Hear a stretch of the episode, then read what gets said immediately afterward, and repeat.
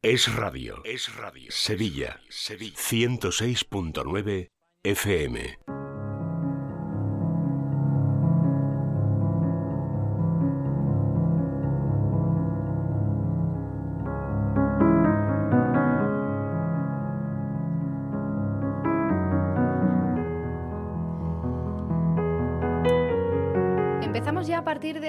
De este momento en Es la Mañana de Sevilla hablar em, de psicología y de desarrollo personal. Iniciamos una nueva temporada, desde luego, de uno de los espacios que más éxito tiene en este programa, Vivir en Positivo, lo llamamos nosotros, a la sección en la que intentamos pues, analizar cómo nos sentimos, analizar nuestros estados de ánimo y sobre todo pues, buscarles una solución, una mejor salida. Ese es el sentido de este espacio de radio que hacemos siempre cada miércoles más o menos llegando esta hora y que es posible gracias a la inestimable colaboración con este programa de Paloma Carrasco, nuestra psicóloga de cabecera, como yo siempre digo, y que está ya aquí con nosotros. Hola Paloma, ¿qué tal? Buenas tardes. Buenas tardes Laura, buenas tardes a todos, deseando empezar con muchas ganas. Bueno, bienvenida de nuevo, eh, vas a estar con nosotros una temporada más hablando de, desarrollo personal, hablando de, psicología y, analizando un poquito... Eh, nuestra salud mental, ¿verdad? Que, a veces pasa un poco desapercibida, no le echamos mucha cuenta, pero es bastante importante. Es importantísima, de hecho, eh, ahora con, esto del COVID, eh, yo creo que se están abriendo muchas campañas de que realmente hace falta, ¿no? Que, mm, sea accesible para toda esa, salud mental, ¿no? Que sea, que sea fácil y que se le dé la importancia que tiene. Date cuenta que, de hecho, podemos enfermarnos físicamente eh, por culpa o a través, ¿no? De, también de la mente, ¿no? Entonces, la influencia que tiene la mente en nuestro cuerpo es, es altísima y muy, y muy poderosa, diría yo, ¿no?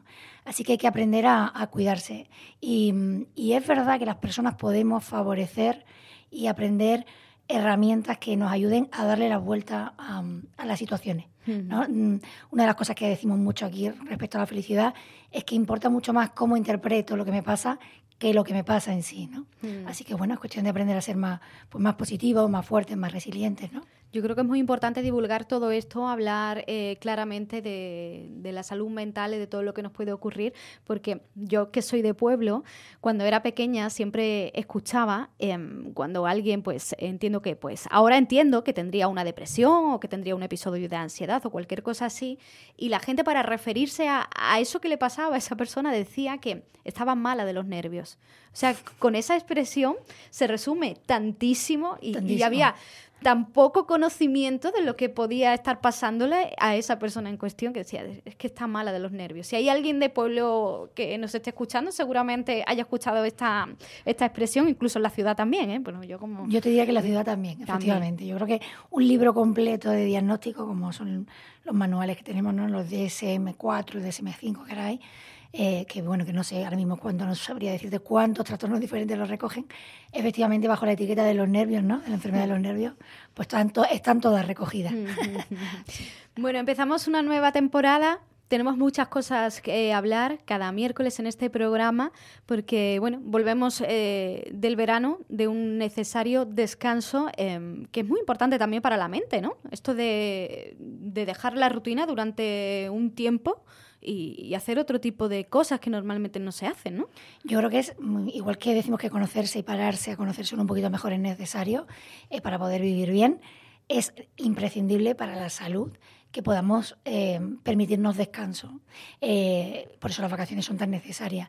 Quizá eh, es verdad que a veces ponemos el foco en las vacaciones en dejar de trabajar solamente, ¿no? En, como que se interrumpa nuestro tiempo, nuestra rutina y aparezca una nueva. Y parece que eso es suficiente. A mí me gusta eh, aprovechar, y creo que se deben aprovechar las vacaciones, para hacer algo más, ¿no? Muchas veces mm, para descansar necesitamos hacer algo, o no es solamente no hacer nada. Yo creo que tiene que haber espacios en, los que no hacemos nada, ¿no? Y que, y que notamos simplemente que dejamos pasar el tiempo, pero el ser humano ciertamente se siente mejor cuando está haciendo algo, cuando tiene algo entre manos que está haciendo, ¿no? Entonces al final cumplimos también objetivos en las vacaciones, ¿no? Pues nos proponemos, por ejemplo, leer más de lo que normalmente leemos, pasear más de lo que normalmente paseamos, charlar más de lo que normalmente charlamos, ¿no? Y al final estamos cumpliendo también expectativas. Yo creo que igual que una máquina, ¿no? Para resetearse hay que apretar un botón, quiero decir, para poder conseguir ese reseteo eh, necesita una serie de procedimientos ¿no? y de procesos interiores, pues las personas también. Entonces no, solo, no es solo dejar, insisto, de hacer lo que normalmente hacemos, sino poder hacer cosas nuevas, ¿no? Yo creo que que eso también trae, trae aire fresco a las personas y lo necesitamos, claro que sí. Me llama la atención eso que has dicho, que las vacaciones eh, no implican simplemente no hacer nada, sino hacer cosas que también son productivas para nosotros.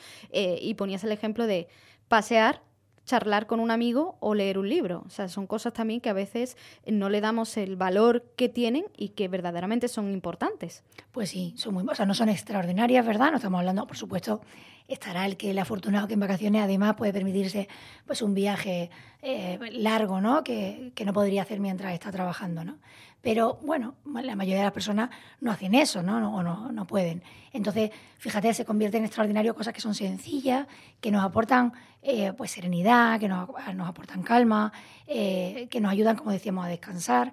Y que normalmente, pues porque el día tiene 24 horas, pues a lo mejor no podemos hacer. Las circunstancias de cada uno son bien diferentes. Es decir, la vida de las personas, pues la limita y la definen sus circunstancias personales. Y no son las mismas las tuyas que las mías y no son las mismas las de, las de cualquiera. Y mm, lo que sí es verdad es que una persona madura, una persona, no hace falta que sea adulta, me conformo con ese término mediano de madurez, eh, debe saber, debe haber definido qué es lo que le gusta hacer, qué es lo que más le gusta hacer. Y sin embargo, pues la vida diaria a veces impone que no puedas conseguirlo. Por lo tanto, esos espacios de tiempo en los que de pronto dejamos de, tener esas obligaciones, mm, podemos permitirnos el lujo de hacer esas cosas que siempre nos gustan, ¿no? Pero es bueno saber cuáles son las cosas que nos gustan, ¿no? Aquí ya vuelve a salir el autoconocimiento. Hay personas que no saben ni siquiera lo que les gusta, ¿no? Hace poco, me parece que ayer, no me acuerdo, he publicado yo algo sobre el entusiasmo a mm. raíz de un post que leí que me gustó mucho. Y, y es verdad que hay personas que nunca se lo han planteado. O sea, o le preguntas, ¿pero cuáles son las cosas que más te gustan? Y de pronto dicen, no sé, ay, ¿cómo no las sabes? O sea, pues lo suyo es que tengas una lista bien grande de cosas que te gustan mucho. Es verdad que dependiendo, insisto, de tu vida, no las puedas hacer todos los días, pero en el momento que se puede, pues sacas y tiras de ellas y, hombre, te da una devolución, una especie de sensación de satisfacción personal de me gusta mi vida, que es muy agradable y que nos viene muy bien. Paloma, ¿y por qué crees que hay gente que no sabe lo que le gusta? Pues porque, bueno, quizá viven casi siempre en el automático, ¿no? Yo, en el modo máquina, como digo yo, ¿no? Eh, simplemente dejándose llevar pues, por lo que tienen que hacer. Se convierten en, en, máquinas que tienen cosas que hacer. ¿no? Y su vida lo definen lo que tienen que hacer, las obligaciones, las ocupaciones, eh, y es un modo, digamos, operativo de funcionar que, que no da espacio para el quién soy de verdad, que me gusta de verdad, sino solamente es lo que tengo que hacer, lo que tengo que hacer. Fíjate qué, tema más, bonito. Y una de las cosas que le suelo pedir a los pacientes es que dediquen em, unos minutos, y fíjate si soy eh, conformista, que les pido con dos minutos me conformo, ¿no? El que tiene más, prefiero más, pero bueno, con dos me conformo. Eh, uno de los ejercicios que les suelo poner es que al levantarse no miren el teléfono eh, y no hagan nada que sea pensar, o lo intenten, ¿no? pensar en qué tengo que hacer, porque a veces nos levantamos directamente y lo primero que cuando abrimos un ojo es eh, ¿qué día es hoy? ¿Qué tengo que hacer? ¿Vale? Mm. Entonces, e intentar durante dos minutos ponerse solo en modo eh, eh, agradecimiento, en modo, digamos, vivo, ¿no? Como una criatura que está viva y que se está despertando para apartar de momento, insisto, a lo mejor solo dos minutos, todo eso que va a ocupar mi día, ¿no? Y es bueno que sepamos que las personas somos mucho, mucho más que eso que hacemos, mucho más que lo que conseguimos, ¿no? Mucho más que las cosas que tenemos que, incluso que los objetivos. Todo eso es importante.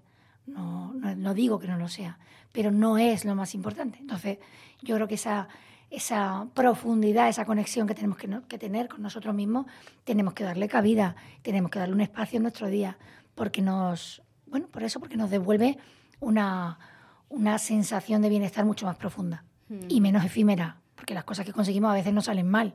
Si mi foco, si mi misión es lo que voy a conseguir y aquello no sale, imagínate esa frustración. Si yo sé que soy más que esas cosas que voy a hacer hoy, aunque me salgan mal, pues no me hundo, Ahora que estás hablando de focos, de cosas a conseguir, estamos en el mes de septiembre, un mes en el que habitualmente pues muchas personas eh, marcan pues objetivos, metas, eh, se apuntan a cursos. Em, septiembre es el mes de las inscripciones, ¿verdad? sí, y de los propósitos. Se parece a enero, ¿verdad? Mm. Al 1 de enero. Eh, yo creo que septiembre se caracteriza por, por dos cosas. Por esa, ese deseo de muchas personas, ¿no? De la mayoría, de cambiar y hacer cosas, ¿no? Y apuntarse y tener retos. Y quizá también por el tema de la rutina. Están las madres de familia y los padres de familia deseando ¿no? que vuelva a la rutina, pero luego hay mucha gente como que le da como mucha pereza, ¿no? Hmm. Incluso lástima y pena, ¿no? Oh, vuelve, vuelve la vida normal, ¿no? Y a lo normal le da un tinte de gris que hace que, que empiecen regular, la verdad, en vez de animado y, con cierto entusiasmo, ¿no? Entonces, lo de los retos es muy gracioso, o sea, muy gracioso, muy característico del ser humano y caracteriza cosas buenas, es decir, yo creo que las personas nos ponemos el reto porque es verdad que el ser humano siempre tiene deseo de cambiar. ¿no? Yo, uno, sabes que mi logo, ¿no? Eh, aparece esa palabra debajo de mi nombre, que es crecimiento constante, porque es verdad que las personas eh, tenemos, digamos, el motor que, que, hace que funcionemos, que estemos vivos, es un motor que quiere más, ¿no? Es inquieto por naturaleza y necesita creer que, el mundo puede mejorar y que, por lo tanto, si no es iluso y no es demasiado ignorante, sabe que para que mejore el mundo el primero que debe mejorar, esto es una cosa que todo el mundo debería plantearse, el primero que debe mejorar es él mismo, ¿no? O yo misma. Entonces yo creo que por eso hace reto, porque no se conforma y dice, pues yo quisiera más, ¿no? Yo quisiera vivir mejor, yo quiero mejorar en esto y mejorar en aquello, y eso es muy bonito. El problema vuelve a ser cuando el foco es todo eso que queremos conseguir y además no, nos llenamos de objetivos, cosas que además desde fuera, hoy hablaba con una, con una amiga que por cierto no suele escuchar siempre, eh, que tiene muchas ganas de hacer cosas nuevas este año y bueno, se ha apuntado a una serie de cosas que lo va a hacer muy bien porque lo va a hacer muy bien y es muy lista. Pero mm, ya le decía yo que hay que tener cuidado, ¿no? Que a veces decimos, mm, o sea, nos ponemos un listón muy, muy alto. Y luego, claro, la vida se encarga a lo mejor de que no lleguemos. Cuando no llegamos, nos frustramos. Cuando nos frustramos, mm, dejamos de, de intentarlo. Yo creo que esto es un círculo vicioso del que tenemos que huir. Y para no caer en él, es bueno que planifiquemos, pero con mucha estrategia y con cabeza. A ver, quiero aprender alemán este año, ¿vale? ¿Por dónde voy a empezar? ¿No? Pues me voy apuntar un curso de tres horas, eh, tres días a la semana. Y luego dice, pero si, chiquilla, si tienes cuatro hijos, un trabajo, eh, querías también estar apuntado al gimnasio y además dice que a tu amiga nunca las ves, a lo mejor no pueden más que un día a la semana dedicarle al alemán, ¿no? Entonces, bueno, hay que tener sensatez, yo creo que es la palabra que más sale en el programa, eh, porque una cosa es la luz, la ilusión y el deseo de cumplir retos y otra cosa es plasmarlos en la realidad de tu vida y, darle forma, ¿no? Y yo creo que, papel y lápiz, que otra de las cosas que nos salen en todos los programas, a la hora de planificar, ¿no? Y bueno, ser sensato y ser realista Em, para poder conseguirlo. Además, hay también muchos tipos de, propósitos, ¿no? Tú ponías uno, el de aprender alemán, ¿no? Que, o mm, ir más al gimnasio, hacer más deporte, cosas así. Pero también uno se puede poner eh, otra serie de propósitos que le vienen bien para su salud mental. No sé, eh, me imagino, o me, mm, se me viene a la cabeza ahora, pues esto de que tú has dicho alguna vez, em, hablar eh, más con mis amigos. Claro. llamar por teléfono más a mi familia o cosas así, ¿no? Y de hecho, ojalá si fueran esos los primeros, ¿no? Sería lo suyo. yo creo que eh, sería bonito eh, que a la hora de querer cambiar, cuando decimos, venga, llega septiembre, este año lo quiero hacer bien, me quiero planificar muy bien, quiero hacer muchas cosas, quizás lo primero que deberíamos hacer es precisamente categorizar, es decir, ¿qué voy a hacer respecto a mí, a mi autocuidado, a mi salud, mi salud mental, mi salud física, ¿no? ¿Qué voy a hacer respecto a mi vida social, qué voy a hacer respecto a mis aprendizajes, porque a veces nos vamos directamente a los aprendizajes. Hmm. ¿no? Quiero eh, aprender, yo qué sé, a pintar, eh, fotografía, eh, alemán, chino, me da igual. O quiero ir al gimnasio, ¿no? Nos vamos solo al, cuidado, pero al físico, ¿no? Y, olvidamos, obviamos que el cuidado mental, como hemos dicho al principio, no es que sea igual de importante. Yo, de hecho, creo que, que lo es más todavía, ¿no? O por lo menos van de la mano los dos. Entonces, quizás si categorizamos, em, podemos ser más prácticos a la hora de, esa realidad. ¿no? Por ejemplo, una tentación em, que, tenemos los padres de familia es pensar solo en los objetivos que tienen que ver con mis hijos. Cuántas cosas van a hacer, cuántas cosas van a hacer. Y yo mm, no me acuerdo que cada vez que escribo algo, luego hay un padre que tiene que estar detrás de eso, ¿no? Hmm. Me convierto en un yo taxista, en un yo que va y viene y tal. Bueno, pues pues a lo mejor el niño tiene que hacer menos para que yo pueda hacer algo más y no pasa nada. O sea, la idea es encontrar un equilibrio eh, en esa mejora que queremos alcanzar todos, pero no pasar por encima de nosotros mismos, ¿no? Mm. ¿Cuántas veces, cuántas veces nos encontramos luego en la consulta, ¿no? Pues problemas, eh, sobre todo de ansiedad, pero también muchas veces depresiones, eh, relacionados con esto de haber pasado por encima y no haberme dado cuenta de que yo necesito también cuidarme. Mm. Y a lo mejor al principio no me doy cuenta. Y ponemos el, el, modo super woman y super man, ¿no? Y super hombre, y decimos, venga, yo puedo con todo, pum, pum, pum, pum, pero pronto a los tres meses noto un bajón y un ya no puedo más que es que a lo mejor me he planteado demasiadas cosas, ¿no? ¿Hay cierto pánico a tener em, tiempo libre, tiempo vacío en las personas? No sé si la sociedad en la que nos, en la que vivimos nos invita un poco a, no, a eso, ¿no? A llenar nuestro tiempo con actividades, con cursos, con clases. Ese tema es precioso. Ya estás tú, ya estás en lo tuyo. ya estás filosofando ahí, haciendo de psicóloga, me encanta. Mira, eso que no estaba pensado, eh, da para un programa entero. O sea, por supuesto que ese consumismo feroz en el que nos hemos inmerso todos, ¿no?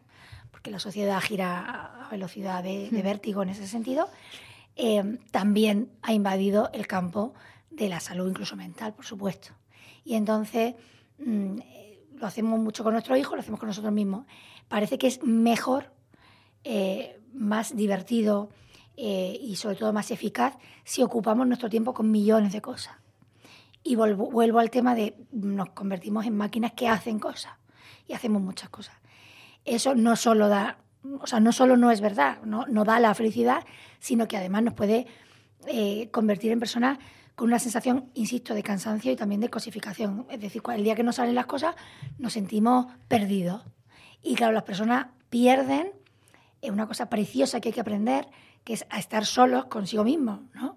Y ocupar el tiempo, pues muchas veces incluso pensando, ¿no? Y divagando y disfrutando. Hemos dicho aquí también muchas veces y volveremos a hablar del saubering, de disfrutar de un atardecer, de disfrutar del aire y de ver cómo se mueven las nubes, ¿no? Mm. claro, todo eso ocupa un espacio.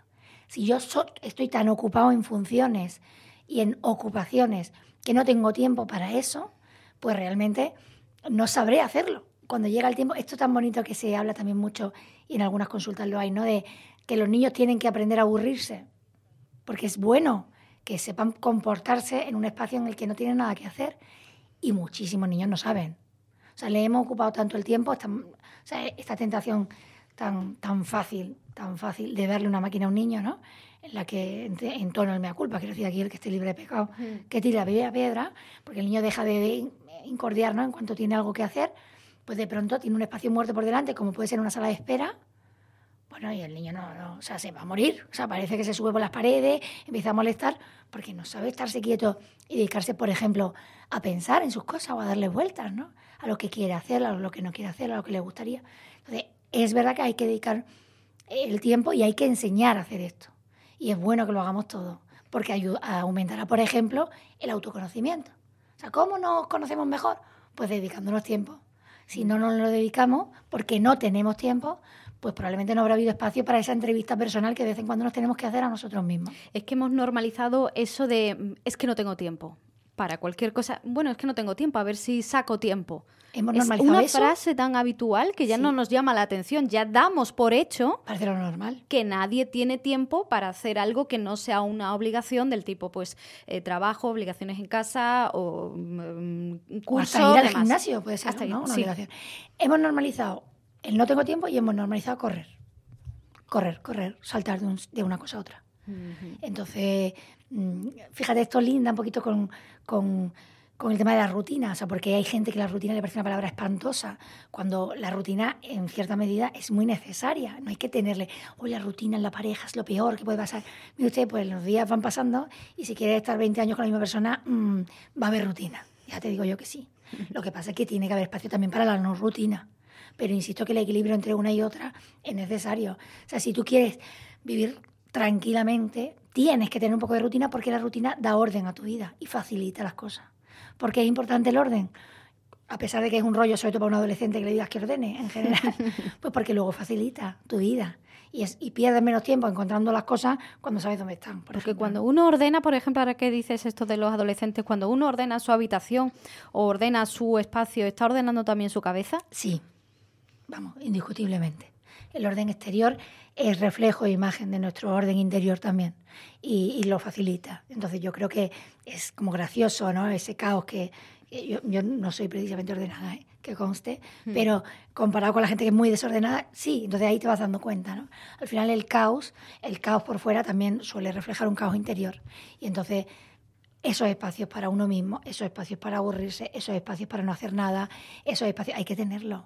Y los tengo si, por ejemplo, ya he ordenado. O sea, si cuando por fin me paro resulta que tengo que correr, no me da tiempo porque lo tengo que dedicar a ordenar. Esto pasa, fíjate, qué sencillo, con el tema de la limpieza en las casas.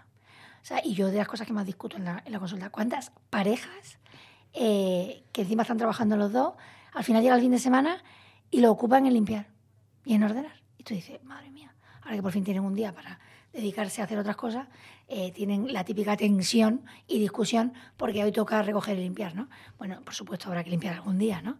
Pero mm, compensa eh, guardarse uno un espacio a la semana, aunque sea pequeño, para ir más o menos manteniendo y no tener que hartarte de hacer todo lo que no has hecho, eh, pues, por ejemplo, el sábado por la mañana, que es un día ideal para darse un buen paseo, ¿no? no solo para salir a comer, Aquí van saliendo temas que luego dan para cada programa, ¿no? Hmm. O sea, estas quedadas que son solo para comer, pues queda dos horas antes, date un buen paseo y, conversa y estarás cuidando también cuerpo y mente, ¿no? No solo esta mm, cosa social y cultural que tenemos sobre todo, eh, vamos, en todos lados, entiendo, pero luego los españoles somos especiales para quedar para comer, ¿no? Hmm. Al final la comida se vuelve una cosa demasiado, diría yo, importante. Em, entonces el espacio social no lo tiene que ocupar solo el alcohol o las bebidas o la comida lo puede dar para más cosas, ¿no? Total, es cuestión de, organizarse bien, ¿no? Paloma, si te parece, como siempre, nos quedan unos minutos. Aquí hemos abordado hoy un poco una especie de cajón desastre con todas las cosas que podemos hablar. Batiburrillo. Batiburrillo de, de, psicología, pero creo que, que, son muy interesantes todas estas reflexiones que estamos haciendo. Pero como siempre, en los últimos minutos, a ver si podemos dar algún tipo de consejo ya en clave práctica, completamente de deberes para esta semana, sobre todo enfocado, como estamos en septiembre, y seguro que hay muchas personas que se están planteando pues qué hacer este año con su vida, a lo mejor no tienen trabajo, quieren salir, eh, eh, buscar otra opción profesional, eh, gente en casa que quiera apuntarse a cursos, en fin, ¿cómo podemos ordenar todo ese batiburrillo mental que cada uno tenemos en nuestra cabeza de cara a este nuevo curso que tenemos ya delante? Bueno, yo diría, lo primero, hay que pararse, ¿vale? Crear ese espacio de, parada, ¿no? de, silencio un poquito alrededor y de incluso de soledad, eh, para plantearse qué quiero realmente, qué me gustaría que pasara, ¿no? Eh, este curso por delante, este año por delante. Una vez que eso empiezo a darle un poco de forma, yo aconsejo desde luego coger papel y lápiz y escribirlo y luego categorizarlo, ¿no? ya que ha salido y ha sido una cosa importante. Una vez que lo tengo, tengo que darle prioridades. O sea, no puede valer igual una cosa que otra, puesto que el espacio es muy limitado. Y entonces, una vez que lo tenga ahí, haré una, una, una escala ¿no? de prioridades qué corresponde a cada cosa, qué tiene que ver conmigo solo, qué tiene que ver con los demás, qué tiene que ver con aprender, qué tiene que ver con cuidarme, para descartar lo que haya que descartar y no pasa nada, pues porque a lo mejor todo lo que me he planteado no lo puedo hacer. Hmm. Entonces, para poder darle una prioridad, primero, insisto, es plasmarlo en el papel y decir qué es lo más importante, qué es lo segundo más importante, qué es lo tercero más importante y qué en realidad me gustaría, pero a lo mejor no es este año y será el próximo y no pasa nada. ¿no? Yo creo que, hay que ser muy realista con el tiempo.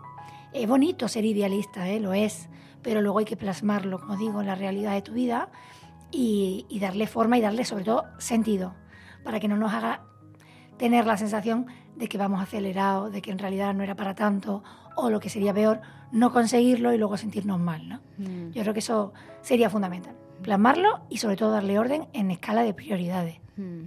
Bueno, como siempre nos quedamos con esos sabios consejos que nos ofrece Paloma cada semana, que por cierto no lo he dicho en el arranque de la, de la presentación, pero que mm, si necesitan ustedes pedir cita con, con, con, Paloma, con su consulta, me refiero, lo pueden hacer eh, a través del Hospital Quirón Salud Sagrado Corazón de Sevilla. El número de teléfono del hospital es el 954 93 76 76. Se lo repito, 954 93 76 76 o bien también pueden contactar directamente con Paloma, es mucho más rápido, ¿eh? a través de su página web palomacarrasco.com y sepan que ella también ofrece consultas online, sesiones online, por si nos están ustedes escuchando desde cualquier parte del mundo. Paloma Carrasco, muchísimas gracias. Gracias a vosotros, como siempre.